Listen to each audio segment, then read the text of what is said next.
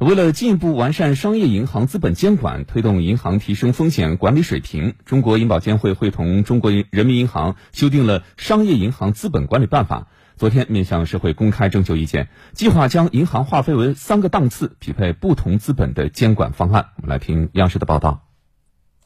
这次征求意见稿是对二零一二年发布的《商业银行资本管理办法》试行的一次重大修订。啊，主要原因啊是上次试行办法发布以来呢，啊，我们国际的经济和金融环境以及商业银行的业务模式都发生了很大的变化，再加上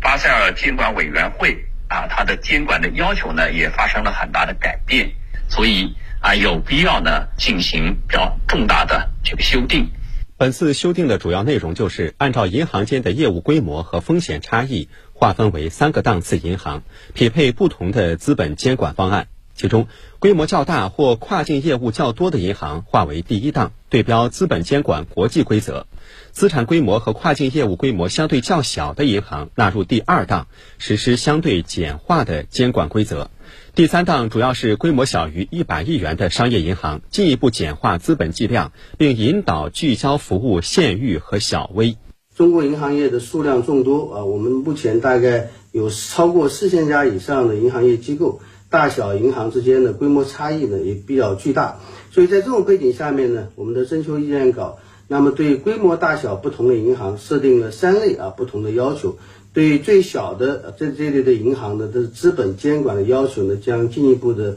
简化，这样的话有助于降低我们小银行的合规成本和资本补充的压力。修订后的商业银行资本管理办法拟定于二零二四年一月一日起正式实施。